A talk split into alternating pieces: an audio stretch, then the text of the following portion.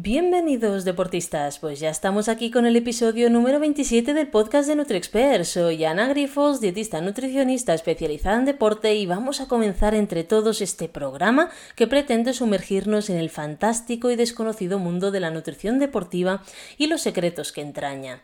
En este nuevo episodio vamos a hablar sobre cómo entrenamos en nuestras vacaciones, ese momento perfecto para relajarnos, desconectar del estrés diario y recargar energías.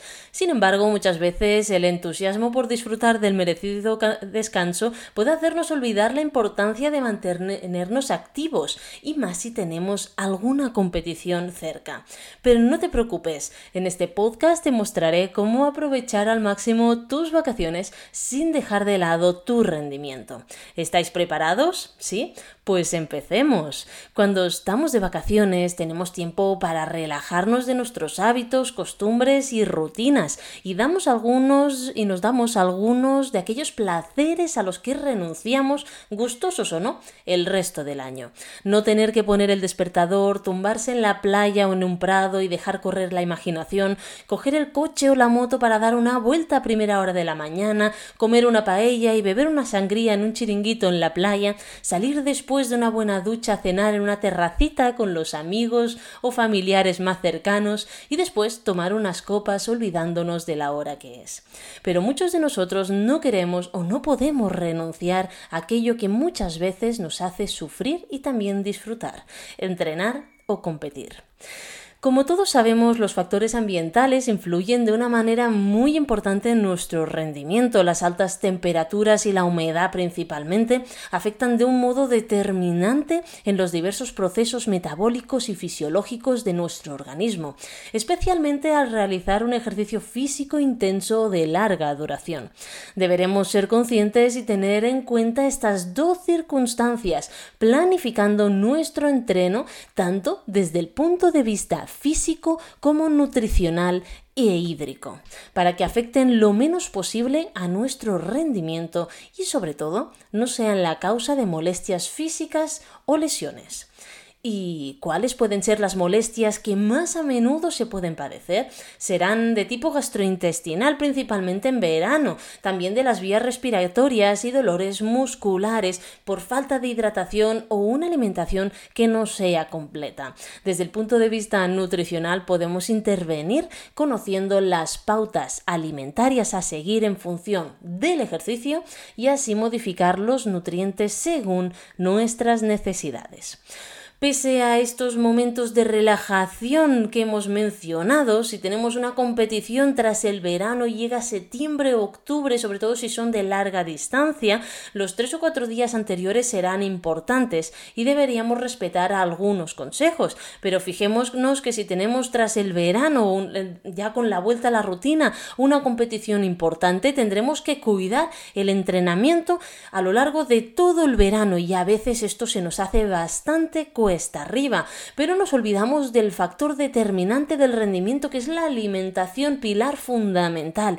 Y muchas veces cuando tenemos competiciones tras el verano, la alimentación queda em, delegada a un segundo plano. Pero bueno, ¿Qué tenemos que tener en cuenta cuando tenemos competición? Pues esos días anteriores. Sobre todo, mantenernos muy bien hidratados. La hidratación es clave. No realizar comidas muy copiosas porque luego cuestan más de digerir y no podemos obtener todos los nutrientes y micronutrientes necesarios para nuestro rendimiento. Es mucho mejor repartir todas estas ingestas a lo largo del día. Si puede ser en 5 o 6 tomas para estos momentos pre competición mucho mejor porque el glucógeno se almacenará de mejor manera. Sin embargo, si hacemos una dieta de precompetición como se debería ser, es decir, con poca cantidad de fibra, poca cantidad de grasa y la proteína necesaria, ni más ni menos, sí que es verdad que conseguimos que esta carga de glucógeno se haga aunque hagamos menos ingestas. El problema del verano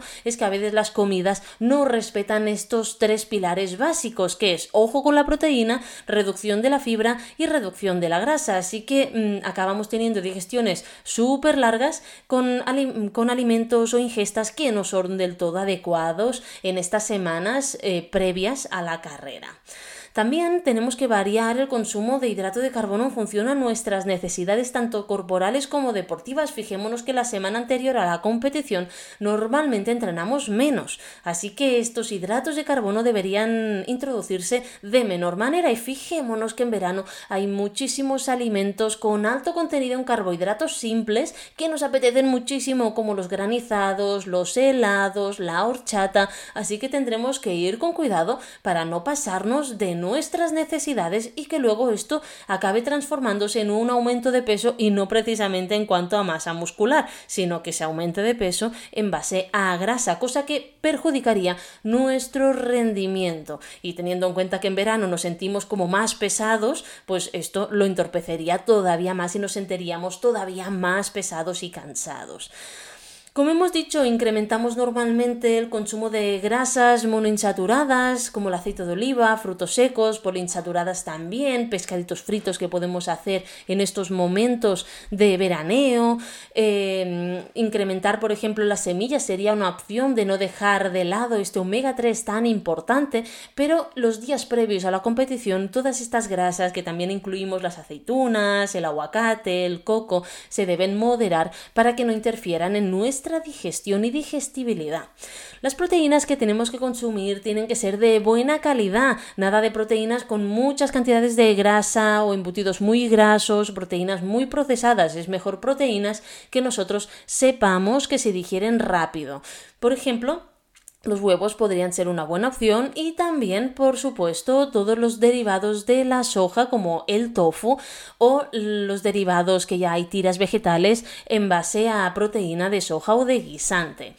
Luego también es interesante reducir algunos, eh, bueno, algunas cosas que tomamos, ¿no? Más frecuentemente, como puede ser alcohol o mezclas alcohólicas que son así refrescantes, pero que no nos ayudará nada en absoluto a nuestro rendimiento. Es más, el alcohol no deja de ser una caloría vacía. Fijémonos que un gramo de grasa y un gramo de proteína nos aportan 4 calorías. Un gramo de grasa nos aportan 7. Pero los carbohidratos, la proteína y la grasa tienen sus funciones en nuestro cuerpo. El alcohol no, y el alcohol nos aporta 7 calorías, ojo, que son casi tantas calorías como la grasa. ¿Qué ocurre entonces con estas calorías en base al alcohol? Son calorías vacías, no nos aportan absolutamente nada y se quedan como grasa visceral, cosa que tampoco nos interesa nada.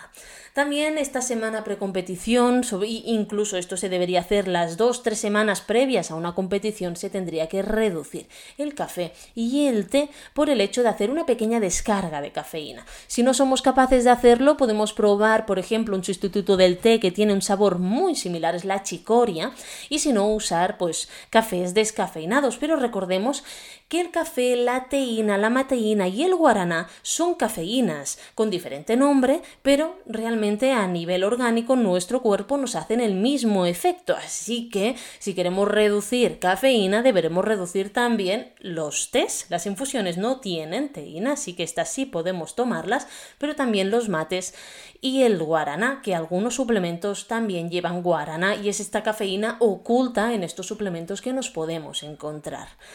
Tampoco tenemos que excedernos del consumo de fruta porque en verano sí que es verdad que apetece mucho más consumir esta, bueno, eh, estas frutas porque hay muchísima variedad de frutas y son así fresquitas y las ponemos en la nevera en forma de batido de Macedonia, pero muchas veces nos acabamos pasando de cantidad. Así que la justa y necesaria y que no nos pasemos porque si no acabamos provocando un superávit calórico, es decir, acabamos aumentando muy por encima las calorías que necesitamos. Y esto le unimos no solamente las calorías de carbohidratos en base a la fruta, sino en base a las grasas que consumimos, en base al alcohol en base, al, en base a las cosas que acabamos tomando, picoteando con los amigos, pues acaban siendo muchas pequeñas cosas que van sumando a lo largo de la semana, que acaban siendo bastantes calorías al fin de semana. Una cosa mm, que tenemos que saber es que es mejor que nosotros, si queremos hacer el entreno, nuestra digestión esté completa. Es decir, no hacer ejercicio hasta haber realizado correctamente una buena digestión.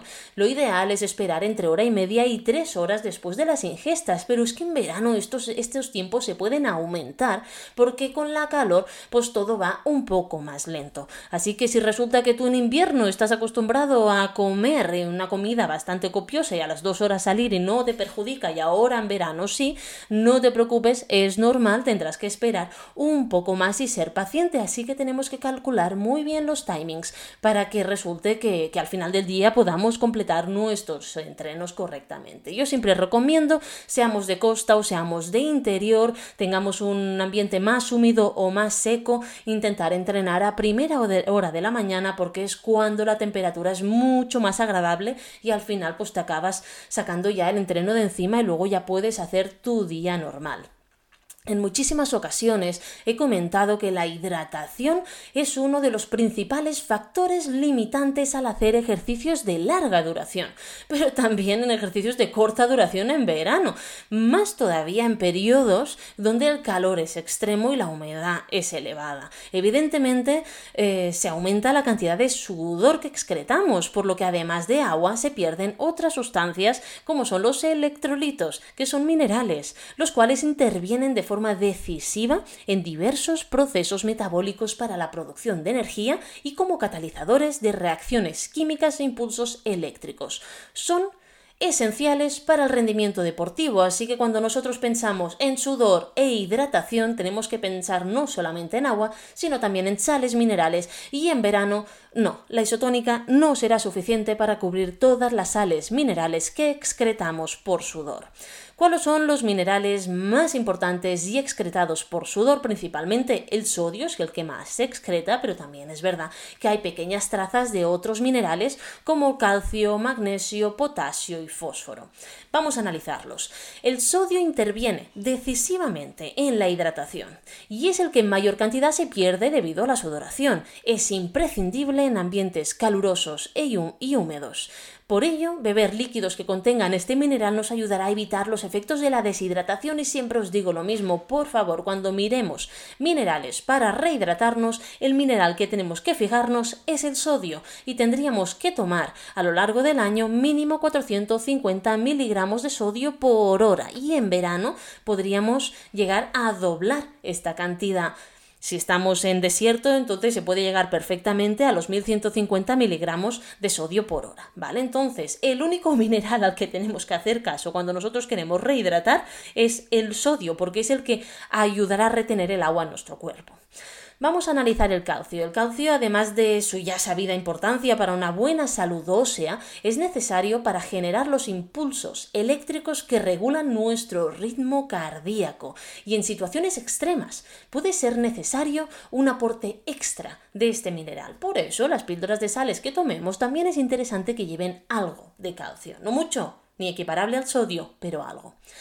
El magnesio también es vital para una buena interacción nerviosa de las células y de las fibras musculares y de la relajación, de la buena, mm, bueno, de, que los músculos estén bien. Y es recomendable un suplemento tras largos esfuerzos en condiciones medioambientales extremas. Un bajo nivel de este mineral puede ser la causa de dolores musculares y también de calambres. Sin embargo, la primera causa de calambres es un déficit de hidratación. Y la segunda causa de calambres es un déficit de sodio. Y ya a partir de aquí, si todo esto lo tenemos bien, la hidratación bien, el entrenamiento bien y el sodio bien, ya nos podemos empezar a pensar que al igual es un déficit de magnesio. Vamos por el siguiente mineral que es el potasio, que junto al sodio y en correlación con este es necesario para mantener un buen equilibrio hídrico de las células, manteniendo su adecuada presión osmótica y por lo tanto de todo nuestro organismo. Ojo, para que tengamos en cuenta, nunca una píldora de sal tiene que tener la misma cantidad de, potasio que de sodio, tiene que tener mucho menos potasio. Y eso os voy a explicar por qué. En nuestras células, aparte de otras cosas, en nuestras células hay una bomba que se le llama la bomba sodio-potasio. Es decir, por cada ion de sodio que entre sale uno de potasio, por cada uno de sodio que entre sale uno de potasio. Si nosotros tenemos la misma cantidad de sodio que de potasio, ni nos hidratamos ni nos rehidratamos, ni nos deshidratamos, nos quedamos absolutamente igual. Así que calcio, magnesio, potasio y fósforo siempre en mucha menor cantidad que sodio. El sodio es el que realmente tenemos que procurar que tenga unas cantidades significativas nuestras píldoras de sales. Por último, el fósforo, que interviene en, todos los procesos metabólicos de obtención de energía, ATP, y por lo tanto, unos niveles adecuados son importantes para un buen rendimiento deportivo. Ahora vamos a ver dónde obtenemos estos minerales. El sodio, aparte de las píldoras de sales en nuestra alimentación, pues la tenemos en la sal común, los cubitos de, caldo, por ejemplo, alimentos que sean salados, la salsa de soja, la mostaza, eh, encurtidos, en la levadura, alcaparras, eh, en los productos procesados, por supuesto, ¿vale? Entonces realmente en nuestra alimentación lo, tenemos en muchas, eh, bueno, en muchos alimentos diferentes. ¿Un deportista tiene que tener una restricción de sodio? No, si está sano, no tiene por qué tener una restricción de sodio, porque lo excreta. Así que realmente cuando nosotros intentamos comer sin sal, porque nos han recomendado toda la vida comer sin sal, pues que sepáis que un deportista no debe comer sin sal, precisamente porque lo excreta. Así que para tener una buena función de nuestro cuerpo es mejor que nosotros comamos con un poco de sal. No os estoy diciendo que le pongáis muchísimo, simplemente que tenga algo de sal siempre en nuestra alimentación.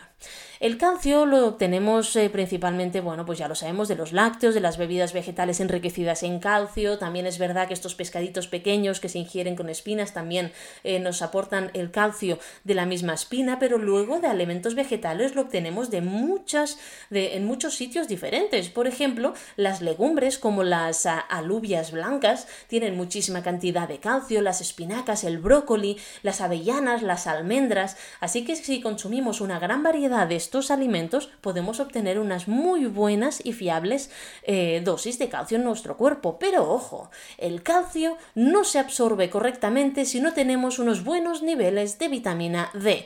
Y no, la vitamina D que tomamos con el sol no será suficiente para que tengamos unos buenos niveles de vitamina D en nuestro cuerpo. ¿Por qué? Porque en nuestras latitudes, para tener unas buenas cantidades de vitamina D en nuestro cuerpo, deberíamos tener una exposición solar de 12 a dos precisamente las peores horas donde el riesgo de contraer cáncer de piel son más elevadas. Así que bajo mi recomendación yo recomiendo que os hagáis una analítica de sangre si salís justitos de vitamina D que para un deportista debería ser 50 como mínimo. Em, es mejor suplementar en base pues, a vitamina D añadida consumida juntamente a la comida o a la cena, ya que se absorbe con grasa, no la tenemos que tomar en ayunas, siempre con grasa, pues entonces es la mejor manera para evitar una exposición demasiado directa y agresiva de los rayos solares. El magnesio lo obtenemos en el calcio, las almendras, la soja, la levadura de cerveza, judías secas, arroz integral, higos secos, dátiles. Muchos de estos alimentos son muy habituales en deportistas. Luego el potasio lo podemos obtener en albaricoques, aguacates, plátano, alcachofa, judía, remolacha, lenteja, chocolate, calabaza y nueces entre otros, y el fósforo en pipas de girasol peladas, germen de trigo, salvado de trigo, queso en, eh, porciones, leche en polvo desnatada, eh, cereales de desayuno, y al final lo obtenemos también de muchas maneras diferentes. Sin embargo, el mineral, como hemos dicho, que se han demostrado unas importantes pérdidas por sudoración, es ni más ni menos que el sodio, como ya os he dicho. Los demás se pierden en mucha menor medida en ejercicios extenuantes de muy larga duración, en condiciones ambientales muy extremas, pero eh, la suplementación de todos ellos tiene que estar incluida y muy controlada. Pero como os he dicho, si queréis hacerlo por vosotros mismos, aseguraros un suplemento que tenga todos estos minerales, si además se añade vitamina D, mucho mejor para que se absorba mejor el calcio y además sobre todo que el sodio esté en unas cantidades muy superiores. Durante el ejercicio físico de larga duración también se produce una mayor destrucción de proteínas musculares que es necesario reponer. Para un óptimo aprovechamiento de las proteínas que ingiramos es necesario que dispongamos de las vitaminas que activen este proceso como son la vitamina C, la vitamina E, que son potentes antioxidantes y además aquellas que son del grupo B, que los deportistas como tenemos un mayor consumo de hidratos de carbono y además procuramos que sean de calidad y sobre todo si son integrales, ya obtenemos bastante dosis de vitamina B. Es más, muchas veces me encuentro que estamos por encima de la media en las analíticas, no hay problema, porque somos deportistas. Otro factor limitante del ejercicio físico, especialmente en estas épocas, son los trastornos gastrointestinales. Además, este riesgo se ve incrementado por el cambio en nuestros hábitos de vida, horarios de comidas, horas de sueño y también por cambios en nuestra dieta. Más verduras y hortalizas crudas, refrescos, helado, cervezas, tapitas, por determinadas técnicas culinarias con que cocemos los alimentos y también por la calidad de los ingredientes empleados por algunos bares y restaurantes, especialmente el aceite, que a veces dejan mucho que desear.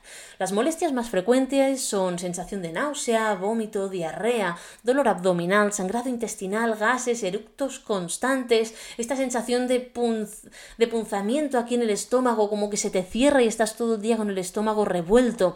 Debido a estas circunstancias, es probable que lleguemos al día de la competición o de ejercicios o entrenamientos muy importantes alejados de nuestra mejor forma física. En primer lugar, es indispensable ser un poco más estrictos en nuestros hábitos de hidratación, respetar desde el inicio de cualquier entrenamiento las recomendaciones ya sabidas que os he dicho mil veces de beber cada 15-20 minutos y conseguir al menos unos 500 mililitros de líquido por hora. A partir de las dos horas la bebida tiene que incluir algún aminoácido ramificado si el terreno tiene una especial dureza, como tiene mucho desnivel o son muy técnicos, y minerales, junto con vitaminas, principalmente estas que hemos comentado, la vitamina C, la E y las del grupo B. No hace falta que sean todas, solo que tenga alguna de ellas es suficiente. Muchos, eh, muchas isotónicas tienen sobre todo vitamina C, ¿vale? Sobre todo si son de base cítrica.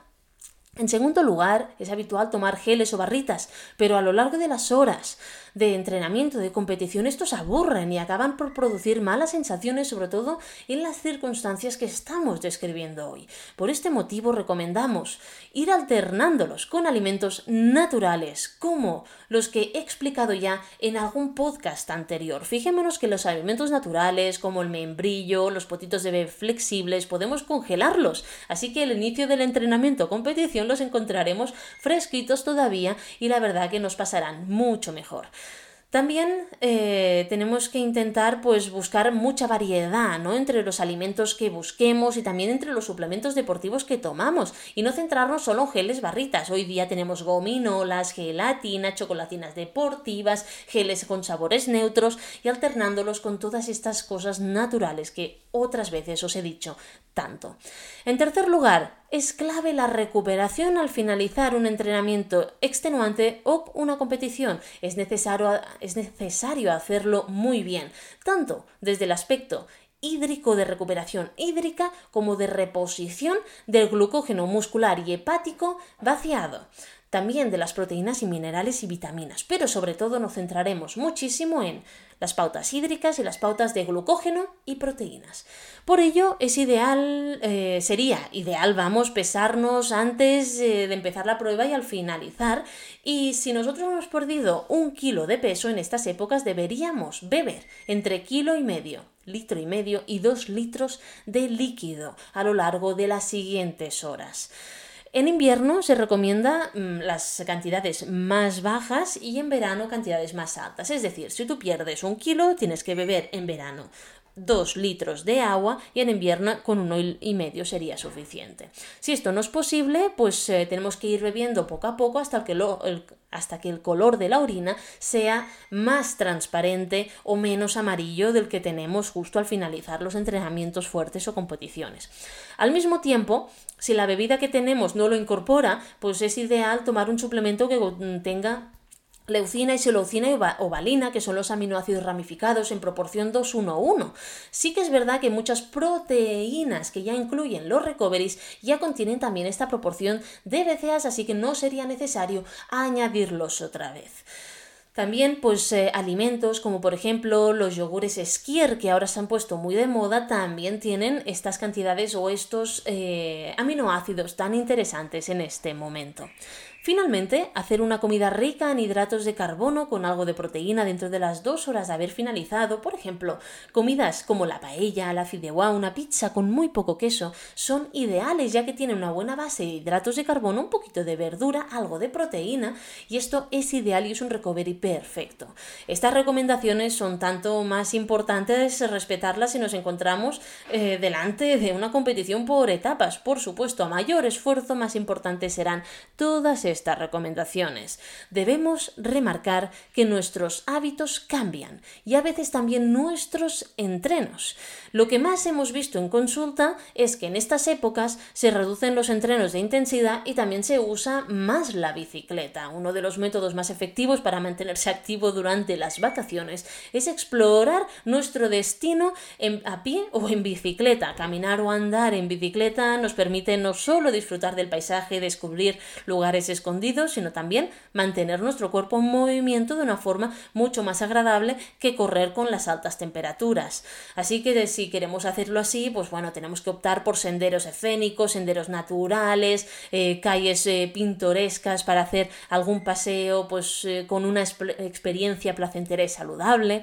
También vemos un aumento de las actividades acuáticas, sean río, pantano, lago o mar. A ver, si estamos en una ubicación costera, en la montaña o cerca de un cuerpo con agua, es interesante considerar participar en actividades acuáticas como nadar, hacer snorkel, surf, kayak. Estas, estas actividades no solo son divertidas, sino que también ejercitan varios grupos musculares y mejoran la resistencia cardiovascular para no perder la forma, sobre todo si no podemos correr en esa en esos momentos, pero sí que tenemos el mar cerca.